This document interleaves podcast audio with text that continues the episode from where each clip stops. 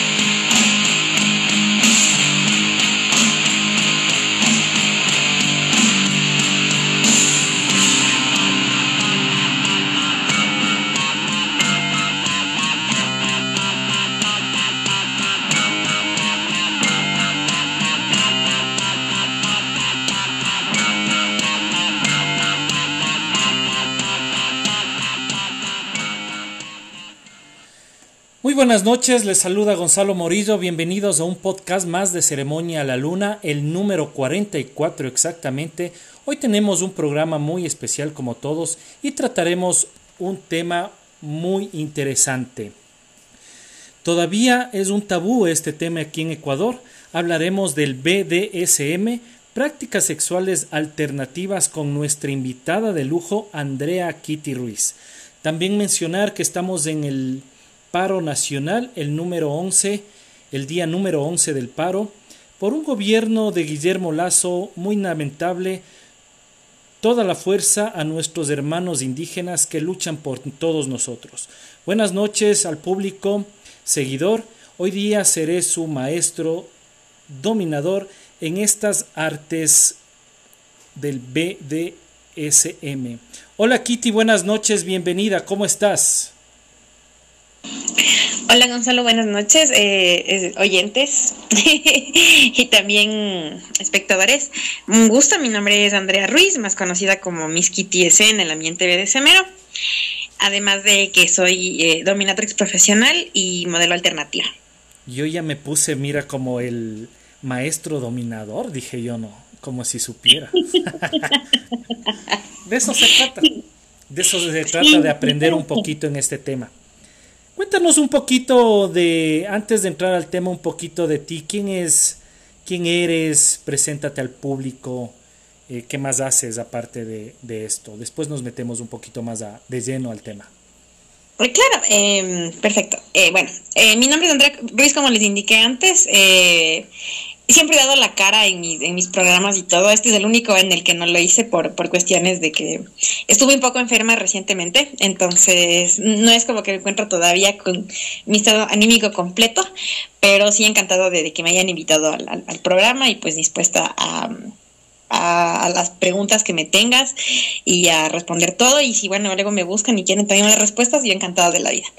Bueno, tengo 31 años. Y dentro del BDC me llevo más de 10 años hace ocho años más o menos, unos, bueno, digamos siete, ocho años, que comencé ya mi vida pública, indicando que a mí me gustaba el BDSM. Yo trabajo para el Ministerio de Salud Pública, eh, soy mm, asistente administrativa en el, o sea, en atención al usuario, en un centro de salud. Ya.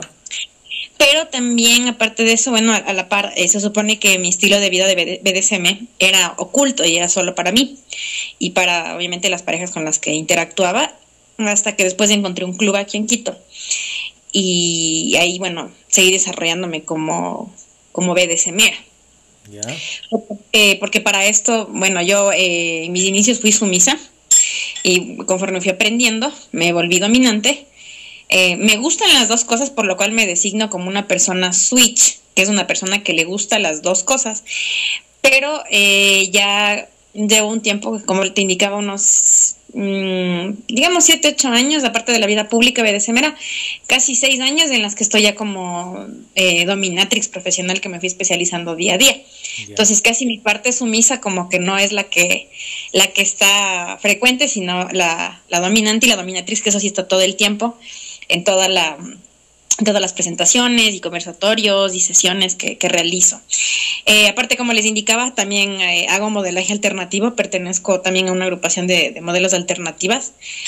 Em, y aparte, bueno, lo que, lo que te decía que es la, lo último, que era lo de dominatriz profesional. Me gusta hacer en mis tiempos libres, por decirlo así, eh, pole dance, strip dance. Me gusta bastante. Soy una persona que no es, gusta mucho el ejercicio.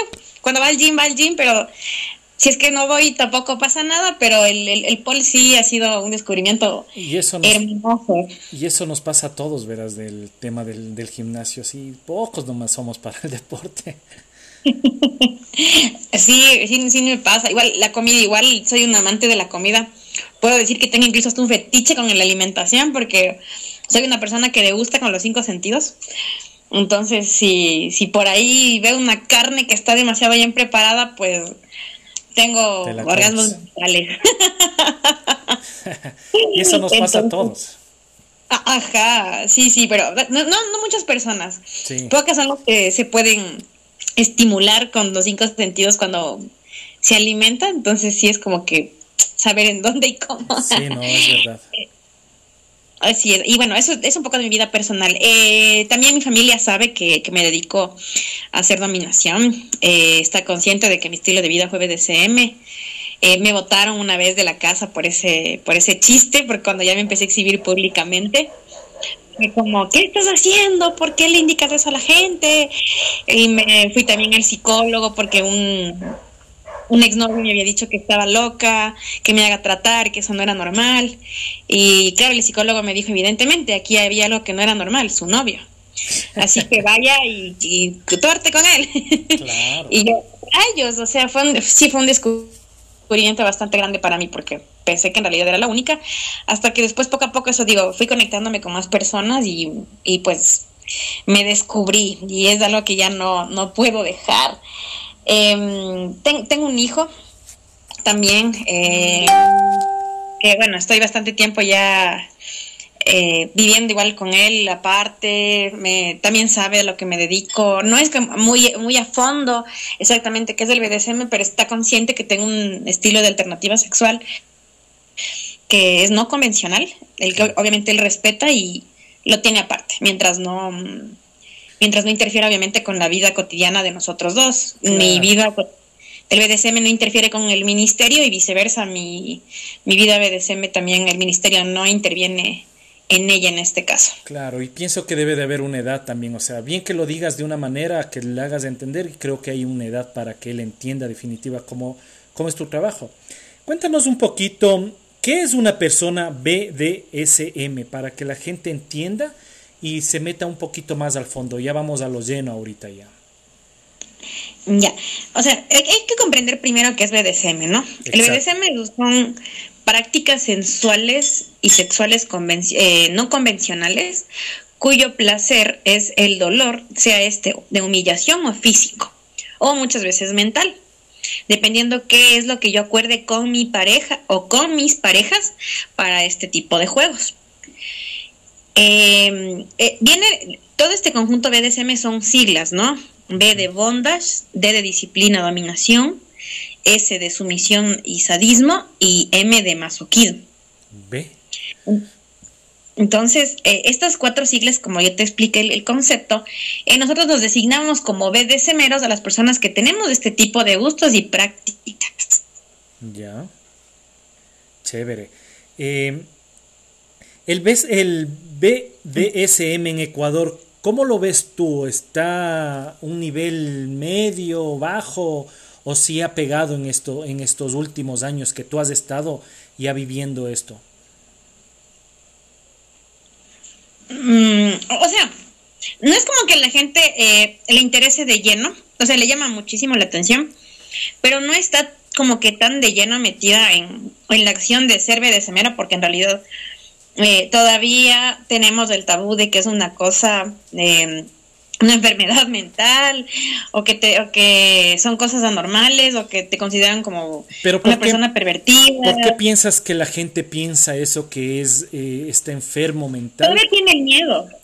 ¿Es el miedo o es el tabú? Que se ¿Perdón? Es el miedo, es el tabú, el, el, el, el curuchupa que todavía tenemos aquí como ecuatorianos.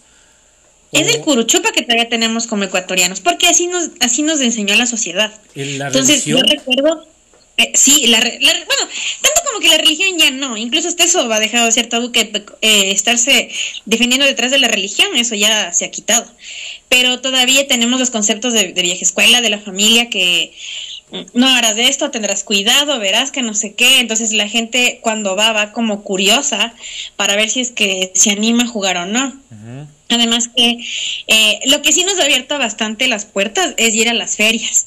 Entonces, cuando tú vas a una feria, lo primero que haces es enseñarle a la persona con la que estás jugando eh, cuáles son los instrumentos de juego, cuáles son las reglas, los protocolos.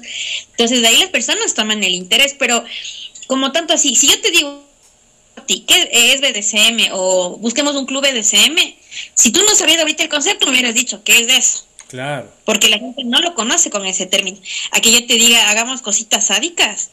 Entonces uno está como, ah, ah, sádico, uh, qué pervertido. O sea, como, uy, le gustan las cosas fuertes. o asumen que les gusta el sexo duro. Ya. Sí, entonces la gente tiene ese estigma de que como es sexo duro, uy, me va a golpear. Uy, me va a cachetear. Uy, me va a dejar morado. Uy, me va a violentar. Entonces lo primero que tenemos que diferenciar es que una cosa es la violencia y otra cosa es el BDSM. Porque cuando tú estás en una situación de violencia con tu pareja, he visto casos que dicen que es porque les gusta el sexo fuerte. Y yo, no, te está violentando. Y dice, no, pero es que yo quiero también pertenecer a la otra persona. Porque es celoso y no sé qué. Y yo, no, a ver, amigo, estás confundido porque esto es un tema de violencia. Ya. Entonces, porque tú no estás consensuando a que el tema trate. Correcto. A ver, vamos, vamos por temas, ¿no es cierto? Vamos el primer, el primer, la primera sigla, que es el bondage. Eh, ¿Qué es el bondage? ¿Dónde nace el bondage? Tengo entendido que nace en, en Japón eh, por un castigo marcial más o menos que lo, lo daban los, los capturados en batallas. ¿Nace de ahí el bondage? ¿Qué es el bondage? Cuéntanos primero, vamos por la primera sigla, segunda, tercera y de ahí la cuarta. Ya, verás, el, el, término que tú me estás designando es shibari. Y nace de los yojutsu. O yojutsu, correcto. Japón. Ajá. Sí, porque era, era, era para hacer tortura a las personas que les, a los esclavos y a las personas que les capturaban. Pero eso te digo, ¿crees que nace de ahí el, el bondage? sí, se deriva, porque eh, pero ese es shibari, no es bondage. O sea, esos ya le tenían designado como shibari. O como sí, ¿no es cierto? El oyojutsu. Esa es la práctica que los tenían allá. Es más, todavía hay el oyojutsu. Y, y dentro del, del, del, shibari hay gente que practica oyojutsu también eh, todavía, con la, pero con la cuerda. El, el bondage es, una, es un término ya más oriental. Para nosotros indicar que es inmovilizar a una persona a través de un objeto. Eso, eso, eso, eso quiero que nos aclares. ¿Qué, cómo, ¿Cómo hacen la práctica bondage a una persona que quiere, a ver, yo voy por esto y esto me gusta? ¿Qué es el bondage? El bondage es, inmovilización. ¿Ya? ¿A base de...? puede ser a, base de cualquier cosa que tú encuentres. Por ejemplo, si a ti se te ocurre y a tu pareja quieren eh, que tú le ates con un, un cable, le atas con un cable. La cosa es inmovilizar a la persona. Ya, pies y manos, ¿verdad? Pies y manos o, cabeza o cuerpo, dependiendo del área en donde estés. si yo tengo un palo de escoba y se me ocurrió coger dos cuerdas y amarrar el palo para hacer yo mm, abrir las piernas o amarrar desde la pierna con la mano, inmovilización. Eso es bueno. Y tras ese, tras esa sumisión, llamémosla así, tras de esas ataduras que te tienen inmovilizado, ¿tú sientes placer? ¿La persona siente placer al, hacer eso?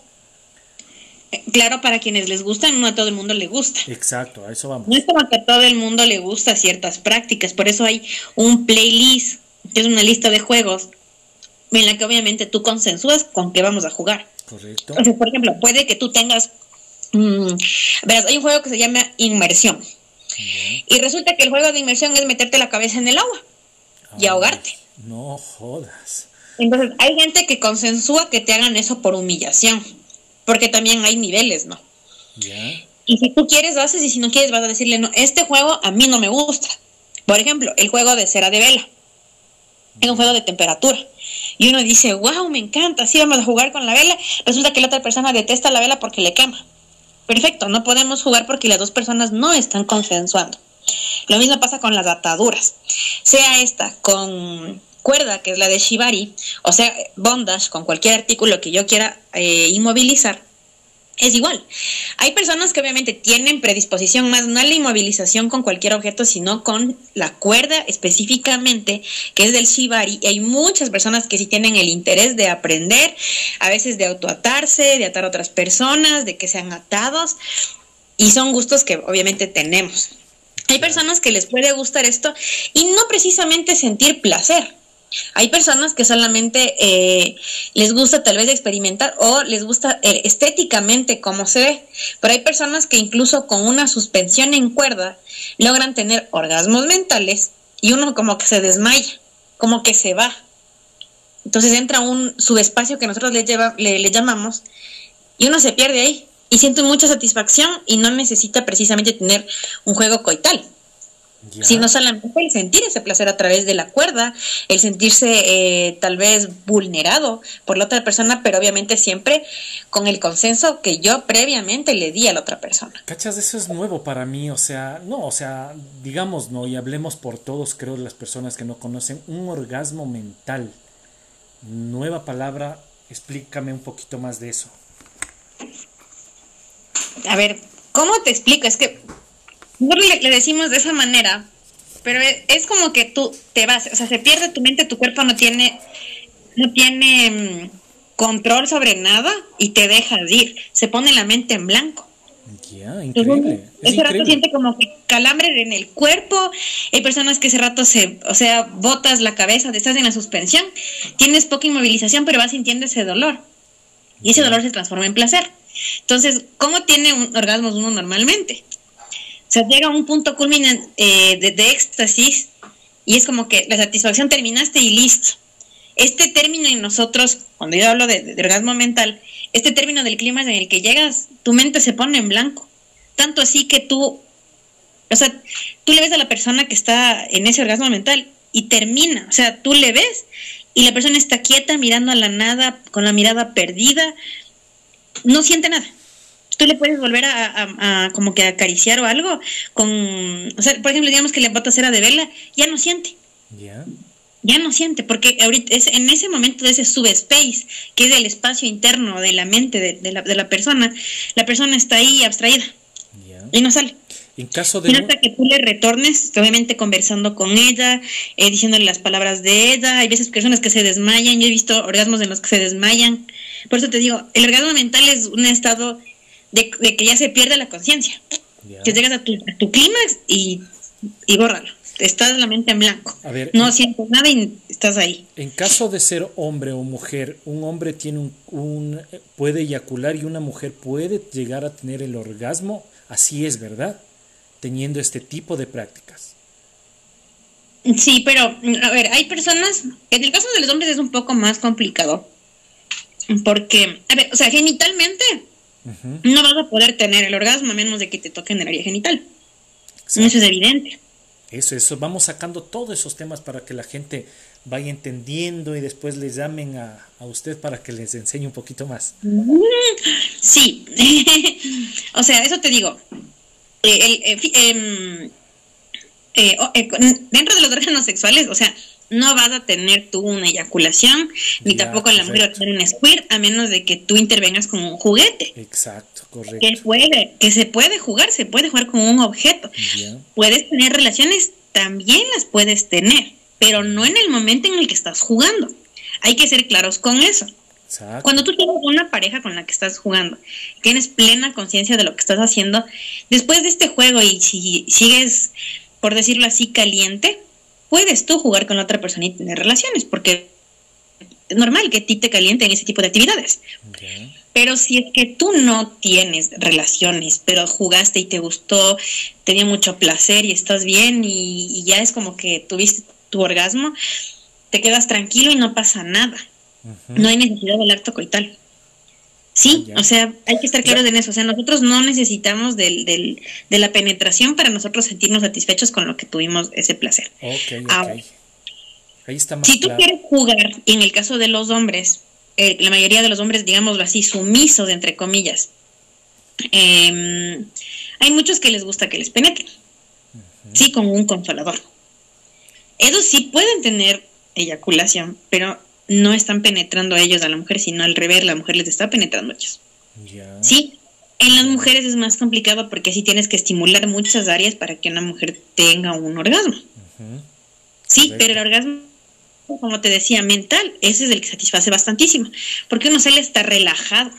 Se te pueden estar dando 200 azotes y si a mí los 200 azotes me gustaron, yo salgo pero re complacida del dolor que tuve y a veces te juro que se siente como estar drogado más de una semana. Bien. Porque a veces también ha habido personas que lo han hecho eh, a manera de desestrés. Pero eso es ya más para las personas que prácticamente ya lo dominan, ¿verdad? Las personas que ya están practicando, ya están años, lo dominaron y dijeron, qué rico, 200 azotes, pasé la prueba, muy bien. O sea, depende de lo que te guste. Por ejemplo, a mí no me gusta que me den nalgadas. Ya. En, un juego normal no me gustan las nalgadas. Pero si yo estoy con mi pareja, la, pareja que con la que ya llevo un, tiempo, y resulta que por ahí sí me dio ganas de tener sexo duro, y por ahí me dio nalgadas, tal vez ahí me guste, solamente en ese momento. Pero en un juego real de una sesión ya BDSM, a mí no me gusta, no me complace, me duele, me molesta, porque no es una, un, un juego en el que yo ya consensuado desde un inicio te voy a dar nalgadas para que te complazca. No me gusta mi, mi nalga tiene que estar intacta. Pero si me das en la espalda o tal vez me jalas del cabello o me botas cera de vela, chéverísimo, yo consensué, juguemos, hazlo. Excelente, excelente. Vamos avanzando un poquito más, estimada Kitty. Eh, la letra D, que es de... Dominación y disciplina. Y ya, en este caso, ¿qué hacen, qué practican? Ya, ah, bueno, ah, para terminar lo de lo de lo del bondas, eh, no estamos hablando de una cosa física, ¿no? El término viene, o sea, el término que, que, le designan así es porque cuando hacen la traducción, cuando dicen bondas, entonces la gente lo primero que hace es pensar en inmovilización física. Cuando esa tiene que ser una cosa mental, desde la mente, que yo a ti te diga algo y tú quieras hacerlo porque a ti te complace. Pero es un trabajo de dos personas. Y a eso vamos con la segunda letra, que es la de la de la de D, de disciplina y dominación. En la que obviamente, eh, si yo tengo disciplina para con estos juegos, tanto sumiso como dominante, nos va a causar placer a los dos. Y cuando estamos en una comunidad, vamos a tener también eh, ese reconocimiento ante la comunidad de que nosotros somos dos personas con protocolos y reglas que seguimos de dentro de estas agrupaciones o dentro de mis juegos, de cómo yo le estoy criando o le estoy enseñando a la otra persona. Lo mismo la dominación. La dominación, eh, bueno, un dominante es una persona que, como su término indica, domina a otra persona y le complace a la otra persona con este dominio hacia, hacia ella. En este caso, la parte sumisa. Ok. Así es. básicamente es el término. Verás, nos mandan una preguntita antes, creo, de culminar, no sé si viene al caso. Dice, algo como las 50 sombras de Grey, dice, ¿te lo hacen a ti o lo haces, a ver, ¿cómo es? Dice, algo como las 50 sombras de Grace, ¿te lo hacen a ti y tú se los haces a ellos o solo lo haces a ellos? Mira. Así dice la pregunta. Eh, ya, a ver, mm, más o menos si es que entendí. Verán, 50 sombras de Grey primero es una película o es un libro de un hombre que le maltrata a una mujer. Es un círculo de violencia. Ese libro o esa película es un círculo de violencia. No te está enseñando lo que es el BDSM. Te está enseñando que tú puedes romantizar la violencia y que no pasa nada mientras tú le digas a la otra persona que le amas y le sigues violentando. Porque hay muchas cosas ahí como que les indiqué desde un inicio que no hay consenso. Y si no hay consenso, no es BDSM, es violencia. Entonces, el que tú le nombres a la otra persona para que haga lo que tú quieres, también está mal. Nosotros, muchos de nosotros tenemos parejas sumisas o parejas dominantes y no necesariamente son parejas románticas, solamente son, eh, eh, son personas para juego, son tus play partner, nada más. Sí, o, o, puedes decir orgullosamente en la calle, sí es mi sumiso, es tu propiedad. Y con esa propiedad que yo tengo, pues yo juego. Yo le quiero mucho, tengo muchas cosas emocionales con esa persona y afectivas, pero no necesariamente románticas ni amorosas. Claro, es mi juguetico, mi juguetito caro. Llamémoslo así. Eh, Kitty, vamos con la letra D de dominación, ¿no es cierto? ¿Perdón? Vamos con la letra D de dominación. Ya. ya, ya, ya te dije. Ya era, ¿no? Entonces, verás, otra pregunta nos ponen, ¿qué es un SD en el sexo? Un SD. Un SD en el sexo. No es un DS. SD ponen. Un SD en el sexo o DS. Puede ser que se equivocaron. DS es dominante sumiso. Dominante sumiso. Ya, ahí Ajá, y la D por lo regular tiene que estar en mayúscula y la S en minúscula. Así está. Porque justo. obviamente el dominante es la persona que está arriba del sumiso. Ya. Entonces siempre va a ser como que la parte superior y el sumiso la parte inferior. Uh -huh. O sea, prácticamente la persona, el sexo en, en, el SD, lo que comienza con el DS, es la persona que es sumisa, ¿verdad? Y la persona dominante es el que disfruta o él es el sumiso el que disfruta. Las dos personas disfrutan igual. Ah, las dos personas, bien. O sea, yo como dominante yeah. disfruto sometiendo a la otra persona. Y yo como sumiso disfruto mucho de complacer a mi dominante con lo que él quiere que haga. Pero como te digo, siempre que sea consensuado. Consensuado, claro, las dos personas quieran. Ahora ponte, yo te digo, eh, por ahí estamos, ese rato me metes tu chirlazo, ay, ay, ay, un latigazo, aguanta, ¿qué te pasa? Digo yo, por lo que yeah. nunca he practicado, digo. Para eso hay, un, hay palabras de seguridad. Ya. ¿Sí? O sea, tenemos nuestras palabras de seguridad que son el semáforo. ¿Sí? Cuando recién inicio de esto, el semáforo es la cosa más óptima. Okay. Porque el verde significa avanzar, el rojo significa parar definitivamente el juego, o el amarillo en el que podemos bajar la intensidad o cambiar de juego. Mm, o sea, es un semáforo prácticamente. Uh -huh.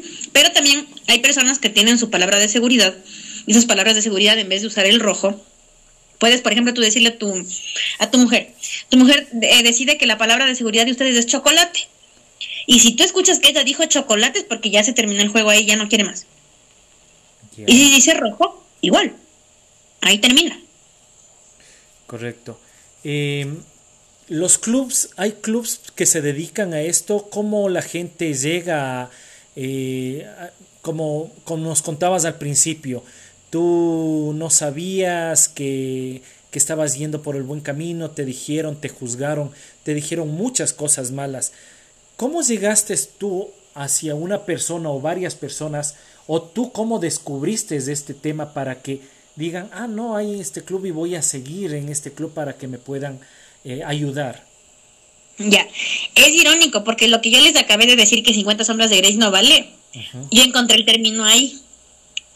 Yeah. Es simpático, porque a pesar de que es una pésima lectura de aprendizaje dentro del BDSM, ellos tienen el término ahí. O sea, ¿tú te leíste el libro o viste la película? Yo me vi la película porque no tenía interés en el libro. Era chistoso porque en, el, en la universidad todos me decían, eh, Kitty, Kitty, ¿sabes que en el libro hay unas cosas que tú sabes practicar? Ah, porque eso sí, mi vida sexual siempre ha sido abierta, ¿no? Entonces, cuando he conversado con mis compañeros, eh, de repente los días sabían que a mí me gustaban las cosas sádicas. Siempre fue y me eso. decían, oye, en el libro, sí, toda la vida he sido así. Entonces me decían, oye, verás, hay un libro buenísimo en el que dicen que le pegan, que le amarran. Dice, pero unas cosas que yo creo que son hasta más pro que tú. Yeah. Cogí ley, un pedacito, y yo decía, pendejadas, y yo hago otras cosas. Cuando después luego ya me pongo a ver la película, mmm, simpática la película, después luego dije, me voy a leer el pinche libro porque ya, ahí fue cuando ya leí el libro. Y ahí fue cuando dije, esto está raro, pero voy a buscar porque ya me llamó la atención el término. Claro. Y digo, si todas estas cosas me gustan, debe haber algo ahí. Busco BDSM en internet y encuentro que había clubs en Europa. Claro. Entonces yo digo, ecuatoriano que se respete novelero. Ecuatoriano que se respete novelero. Cojo, me pongo a buscar club de en, en Ecuador, TIN, la Casa de las Sombras, que es el, club alma mater de aquí del Ecuador, en BDSM. Es, el, es el, el primer inicial del BDSM aquí en Ecuador.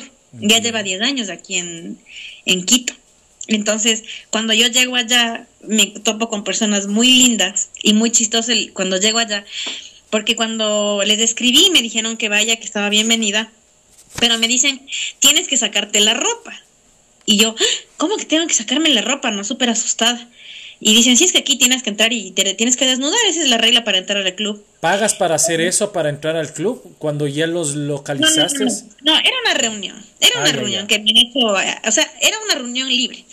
Pero no, cuando yo me desnudé fue chistoso porque no tenía que desnudarme, me estaban molestando ellos de ahí porque ya era nuevita. No jodas. no, dice, no, no, no te desvistas, es, es una broma chistosa. Dice, no, no, sí, vamos a conversar, vamos a tomarnos un café. Había muchas personas de ese día en una sesión de fotos y todo. De ahí jugaron conmigo. Yo me fui re feliz. Y decía, este es mi lugar, o sea, yo como sumisa, o sea, no tenía mi, mi claro, en mi mente no, porque eso es lo que te vas a educar con el tiempo. Yo en mi mente dije, no, eso tengo que yo tener de ley un dominante, me presentaba como una sumisa extrema, que, que, si, que si yo tengo dominante, tiene que ser una pareja mía para yo casarme y someterme a lo que él me diga. Y voy descubriendo que no era así, y entonces mi, mi padre del BDSM, por decirlo así, eh, Jairo y mi, y mi tío eh, Joaquín, me enseñan que no es así, ¿no? O sea, que podía yo tener interacciones con ellos y jugar, y no necesariamente ellos ser mis dominantes, no ser mis parejas, mis amos. Y yo, wow. Entonces, eh, después si hay una siguiente reunión, las reuniones sí son pagadas, pero los costes no son muy altos, llegan desde los 10 hasta los 20 dólares por reunión. Y las reuniones te incluyen comida. ¿Van en parejas ahí, Kitty? Claro, van en parejas también, van, van parejas. Hay personas que vuelven al club, hay personas que no, en realidad ven que no pueden volver. Hay personas que van solas y hay personas que también em, han ido a escondidas de sus parejas, pero claro, lo primero que vienen a la idea de muchos es yo voy a llegar allá para ir a tener sexo con esa persona. Y es como, a ver, si vas a venir acá tenemos reglas y protocolos y uno de estos es que no va a haber interacción sexual entre nadie. Lo que vas a ver es juegos en la Cruz de San Andrés, en el cepo, con la cuerda, con las máquinas, con los juguetes, los látigos. Entonces hay personas que dicen, no, es que estaba buscando algo más sexual y es como que, no, aquí no vas a ver eso. Porque ah, este club es para tú compartir tus experiencias y si quieres aprender, por supuesto, también puedes aprender. O sea, prácticamente, prácticamente tú vas al club, eh, ¿cómo? Repítenos el nombre del club. La casa de las sombras. Ya, yo voy a la casa de las, de las sombras con, con mi pareja, un ejemplo. Y voy y aplico primeramente, voy a ver exhibición, no voy a tener sexo con ninguna persona, voy a aprender, voy a ver, voy a analizar todo este tipo de cosas. Eso es lo que nos estás explicando, ¿verdad? A menos de que tú quieras jugar, por ejemplo. Yo tengo un montón de juguetes, tengo un montoncísimo de juguetes. Pero ese, ese rato, ese rato pago yo para, para jugar o simplemente entro y ya pago para estar ahí directamente. Directamente, o sea, verás, ¿cómo es, cómo es la interacción? Tú me contactas, ¿no es cierto? Ya. Me compras una entrada y te recibimos ahí y todo y estamos todos conversando, riéndonos y todo. Sabemos hacer exhibiciones, pero a veces no hay exhibición, sino que directamente nos paramos las personas que tenemos más experiencia y hay parejas que tú también les ves que se paran y cogen los juguetes y están jugando. Y la gente está sentada viendo. Y no pasa nada. Ahora, a veces nosotros nos acercamos a las personas que llegan a la casa y te decimos, ¿quieres probar? Entonces, ah, bueno, entonces de repente vas y como que por ahí te dan ganas de coger, como te decía, están mis juguetes de ahí, quieres un flogger, te doy el flogger. ¿Qué son los juguetes que dices? De, ¿Cuáles son esos juguetes que tú nos estás diciendo para que la gente entienda más o menos? Ah, ya, un látigo o un flogger que es como mm, a ver, eh, muchos le dicen látigo al flogger. El flogger es un instrumento que tiene su base de madera y tiene muchas colitas de mm, muchas colitas de, cuero, de, de cuerina, ya, ya, que tú azotas. ¿Ya? Eso se llama flogger. El látigo, en cambio, es una tira larga con una sola con una Sola, ya. Exactamente. Entonces, eh, eh, ese es el flogger, el, el, perdón que te dije, el látigo, la fusta, que es una varita de madera larga, con la que por general se usan los caballos. Eso es una fusta. Y con eso también puedes eh, jugar. Em, hay, por ejemplo, las manillas, las, las gagbal, que son la, las mordazas. Eh, también, como te decía, la, la vela, el hielo, eh, por ahí las pinzas de la ropa a veces, incluso cosas más caseras, o la cuerda, eh, tapabocas, máscaras, eh, y los inmovilizadores, las cruces, los cepos, o sea, son varias cosas que tú puedes ir, llegar y, y coger para jugar tú le pides permiso solamente a la persona que es dueña de los objetos, la persona te da y te guía. Hay personas que son de confianza que llegan y es como, eh, ¿qué me puedes prestar? Y yo, claro, agárralo. Entonces está jugando ahí con el esposo y la, y la esposa están en su interacción. La gente solo les ve, ellos mientras la gente esté respetuosa, genial. Y a veces es como que hay personas que van y si te dan el permiso de que tú interactúes con esa pareja, también te van a decir, te van a decir, claro, ven, juega con nosotros.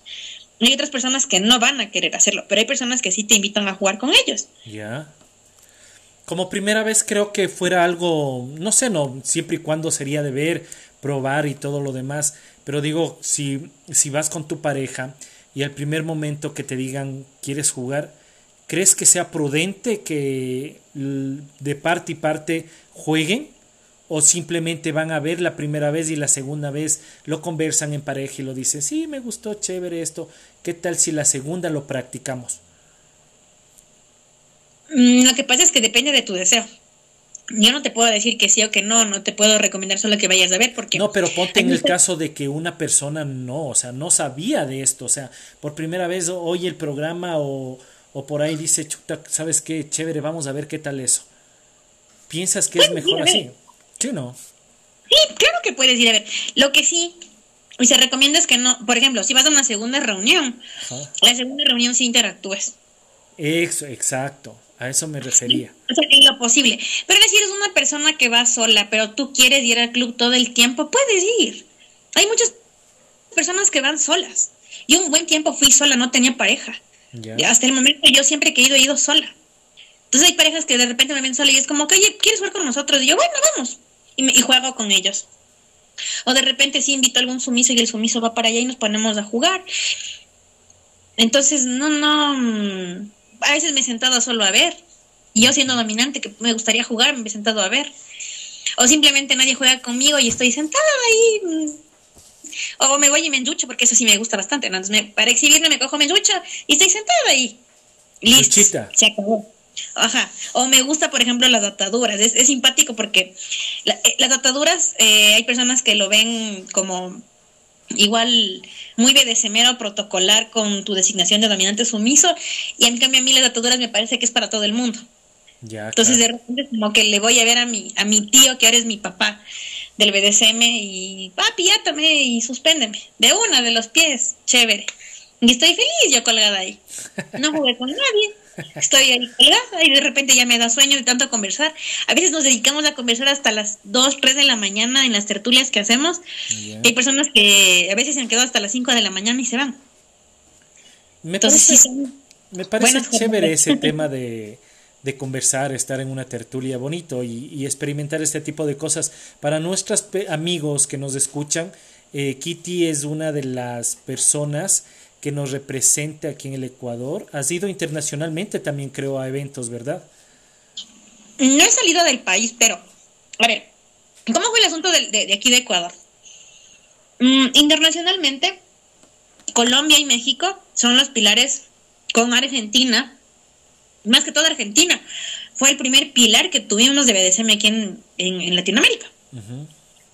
Entonces, las comunidades se van abriendo, como la de Colombia y México, y empiezan a ver esos tres países que son como que los grandes referentes de BDSM latinoamericano. Y de repente, yo como soy bien curiosa, me doy cuenta que claro, a nivel mundial había poquitas personas de ciertos lados. Y empiezo a ver que hay más, más comunidades. Yo digo, oh, hay comunidades como la Casa de los Hombres en diferentes países. Perú, Bolivia, Costa Rica, Nicaragua, Uruguay, Chile, o sea, en todo lado. Ya. Nos cae la pandemia. Se cagó todo. Y, o sea, no, mis aspiraciones siempre fueron irme a Colombia. Porque en, Colombia, que está la Corporación Colombia, ellos tienen una casa BDSMera.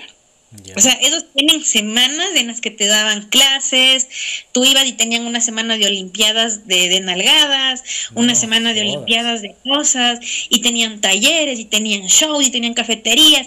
O sea, Colombia tiene de todo, entonces uno dice... 24, horas chuta, pegándote nalgadas, qué aguante, ve. Había olimpiadas buenísimas allá. Nunca llegué a ir, pero un amigo que fui sí fue de aquí a Colombia. Ya llegó fascinado. Entonces, hoy en la casa también deberíamos tener. El problema de la casa es que es un lugar tan exclusivo que es, no es en la ciudad de Quito, es en los valles. Ya.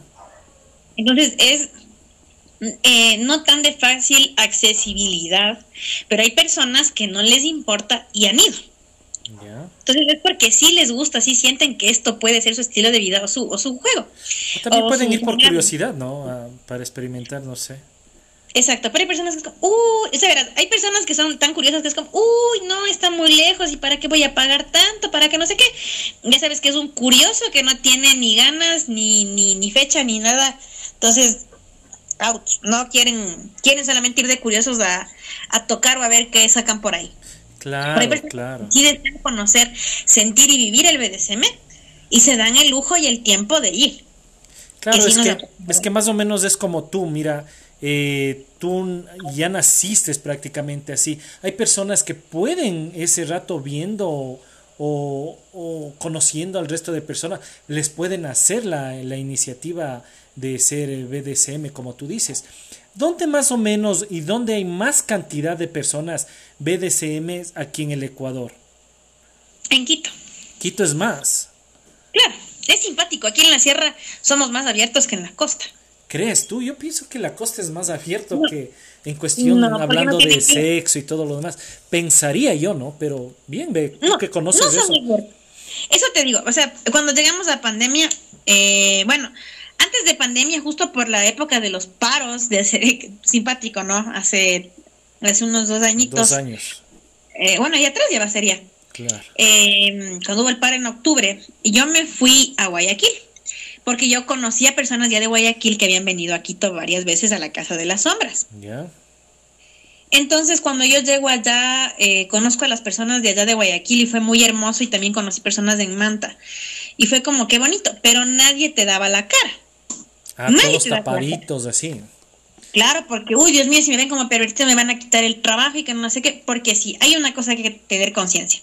Son juegos que no todo el mundo practica y sí te ven mal, porque es como, uy, ¿qué es que te gustará? Mi familia al menos pensaba que yo hacía sofilia, pedofilia, un montón de cosas.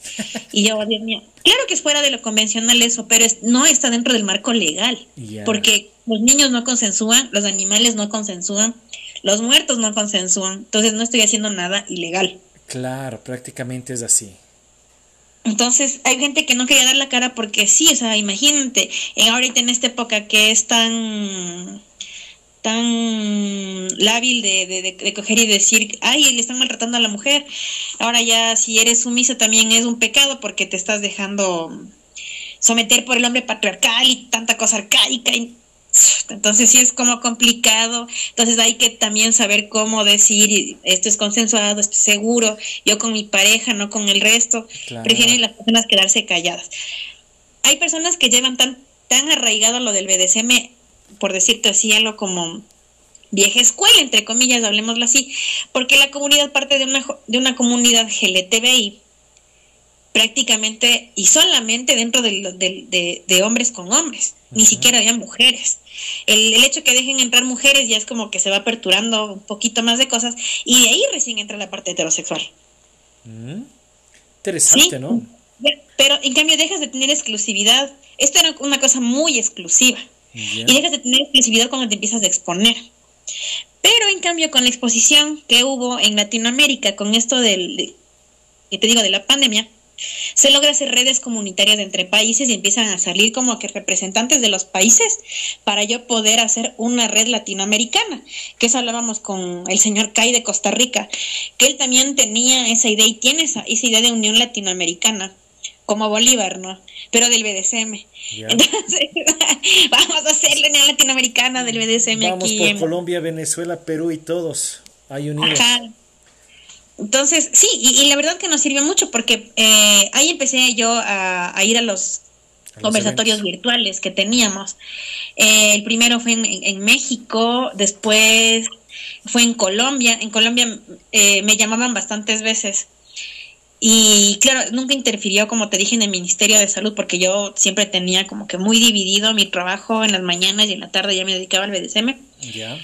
Entonces, había muchas charlas que, empezamos a dar, ya yo como, como dominante. Y todavía mis otros compañeros no daban la cara, excepto los, los Rigger, que son las personas que atan, ellos sí daban la cara. Por lo que, ya viendo que había tantos BDSMeros en toda Latinoamérica y en muchos lugares, yo estaba sorprendida y fascinada que digo, hagamos un conversatorio desde Ecuador, no nos quedemos. Si hicieron en México y en Colombia, yo también quiero hacer un conversatorio. Excelente. Claro. Hacemos un conversatorio de, atadores. Y resulta que no solamente habían atadores hombres, sino habían muchísimas mujeres que ataban y suspendían. Y con muchas características súper um, e, emocionantes, emocionales, que le metían corazón. Y yo decía, wow, o sea, este es otro ¿Cuál es la consecuencia que un atador sea mujer? O sea, tiene que, no sé, ¿Tiene algún concepto, no sé, que sea hombre o mujer? La, no, la típica era que, verás, tú si buscas un rigger siempre te va a salir un hombre. Ya, pero Nunca te va a salir una mujer. ¿Pero por qué? ¿Por qué es eso? Porque no es, no es típico ver mujeres dotadoras. O sea, simplemente la mayoría eh, de personas que practicaban eran hombres. Hasta que sí ahí también empiezas a ver que hay mujeres que atan, que suspenden y es simpático porque para tú suspender piensas que deben tener una fuerza mayor.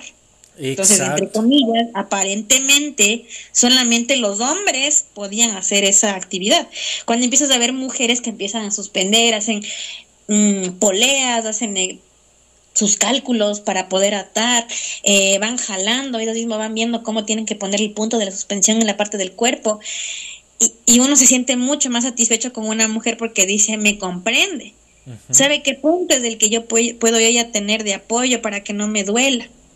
y empiezas a ver que hay muchas cosas entre ellos y, escuchas el conversatorio. Entonces para los hombres era como que una experiencia muy bonita, pero siempre el, deseo de que la otra persona sienta tu, energía y que esto sea muy bonito para los dos, que así la gente nos vea, sea un momento nuestro.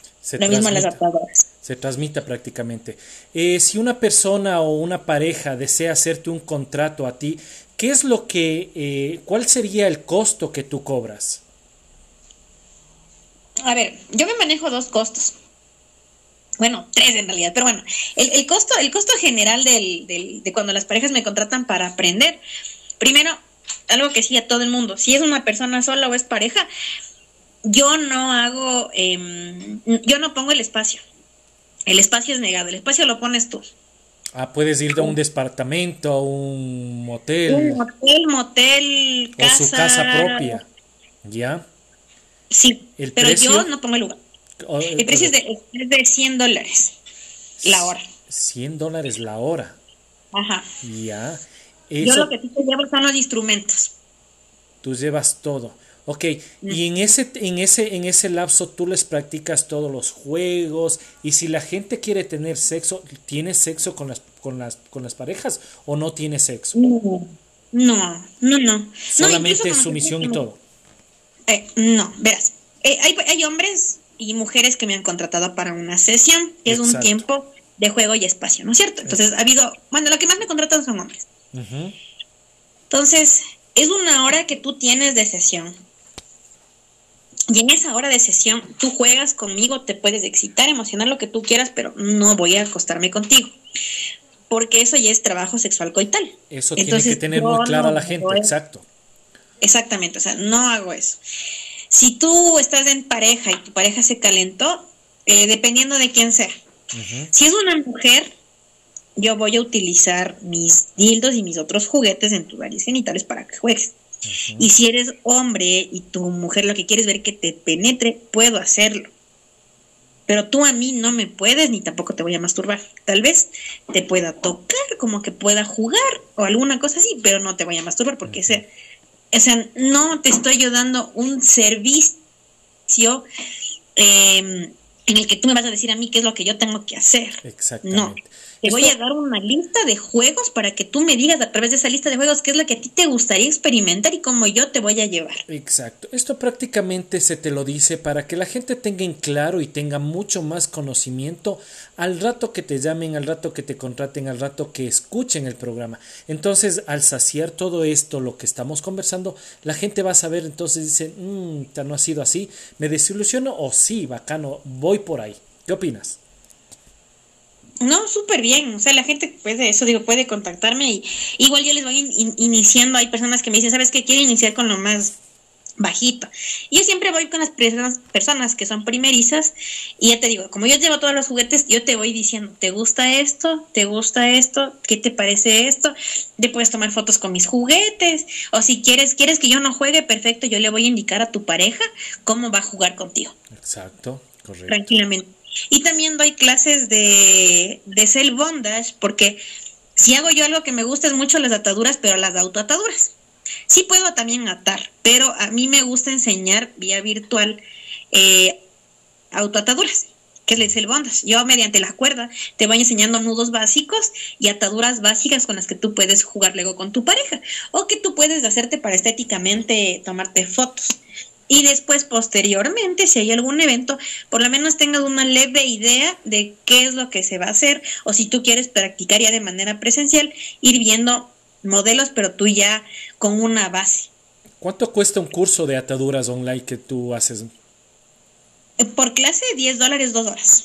Excelente. Mira, todo ese tipo de cosas tenemos que tenerles al dedillo a la gente para que pueda saber y que tú les enseñes. Kitty, querida, por tiempo, por se nos hace que bestia, ya vamos por una hora, más o menos. Por tiempo nos quedó cortito todas las explicaciones, pero espero que hayan, la mayoría de personas se hayan saciado. Y tú muchísimas gracias por tu tiempo, por tu colaboración. Más o menos dinos cómo te contactan, di números de teléfonos, en cómo estás en redes sociales para que te puedan localizar las personas. ¿Número de teléfono y redes? Sí, dinos. Listo, a ver, mi número de teléfono es el 096 40 43 615. Tienen que obviamente escribir y decir buenos días eh, con Miss Kitty, porque a veces si no me pones así, yo no sé de qué se trata, o me pueden decir que me escucharon en el programa de Ceremonia de la Luna y yo ya sé por dónde va el, el, asunto. Ahí incluso se puede hacer un descuento por haber escuchado a través de Ceremonia de la Luna. Eh, puedes buscarme también en Instagram como Andre-Miss con, con doble S, ¿no? Guión bajo Kitty en Instagram y en Twitter estoy como arroba S domina. O sí, arroba S domina. ¿En Facebook? y en Facebook me puedes buscar. Ahí sí pueden buscarnos como la Casa de las Sombras, BDSM UIO. Chévere, excelente. Eh, de repente podemos dar, Kitty, no sé yo si es mucho abuso, algún sorteito de alguna cosita que tú nos quieras ayudar para alguna persona que esté interesada. ¿Te puedas llamar y regalarle algo? Eh, sí, eh, te puedo regalar un libro de, de, historias BDSM que hicimos aquí en el Ecuador con personas BDSMeras de aquí del Ecuador. Te puedo ayudar, te puedo regalar con mucho amor y mucho gusto dos libros. Exacto, correcto. Entonces a las personas que estén interesadas eh, pueden escribirle a Kitty o pueden escribir al Ceremonia de la Luna, participar y serán entregadas de este librito. Kitty querida, muchísimas gracias por tu tiempo, muchísimas gracias por toda la explicación. Algunas últimas palabritas para nuestras oyentes. Chicos, para mí un gusto haber estado con ustedes esta noche y pues busquen a personas que sepan de BDSM de verdad van a encontrar personas que les digan que saben de BDSM, pero ni siquiera nunca han pasado por un club, han, encontrado a medias el, el término, lo buscan y te enseñan y te cobran 200 dólares, 100 dólares por enseñarte lo que te puedo dar en dos horas, que tal vez de menos precio, y ni siquiera te cobro, pero siempre buscar una persona que sepa de comunidad, que esté al tanto de cómo es la movida BDSMera incluso para tú asistir a una reunión. Si te dicen te cobro 200 por enseñarte, mejor ándale a un libro, porque el libro te va a servir más. Sí, cualquier cosa, yo digo, nos pueden buscar como la Casa de las Sombras y, o escribirme a mí, que con mucho gusto les contesto. Qué chévere, Kitty querida. La próxima semana vamos a tener un tema muy interesante, también yendo por el tema esto del, del swinger, del tema swinger. Eh, quisiera también invitarte, si deseas, para que estés en el programa junto con Pao y hacer un panel medio chévere y conversar una horita de este tema muy interesante. ¿Te gustaría? Ah, por supuesto, muchas gracias. También nada por la movida ahí, entonces sí podemos conversar. Estamos de estos tres programas picarescos, de esta, estos estos tres últimos que estamos haciendo. Entonces, Kitty, no más eh, te quito tu tiempo, muchísimas gracias. Y amigos, nos vemos en el próximo programa. El próximo será hablando de tema swinger en el programa número 45 de Ceremonia en la Luna. Eso es todo, nos vemos la próxima semana. Esto es Ceremonia la Luna Podcast. Te esperamos en el próximo episodio.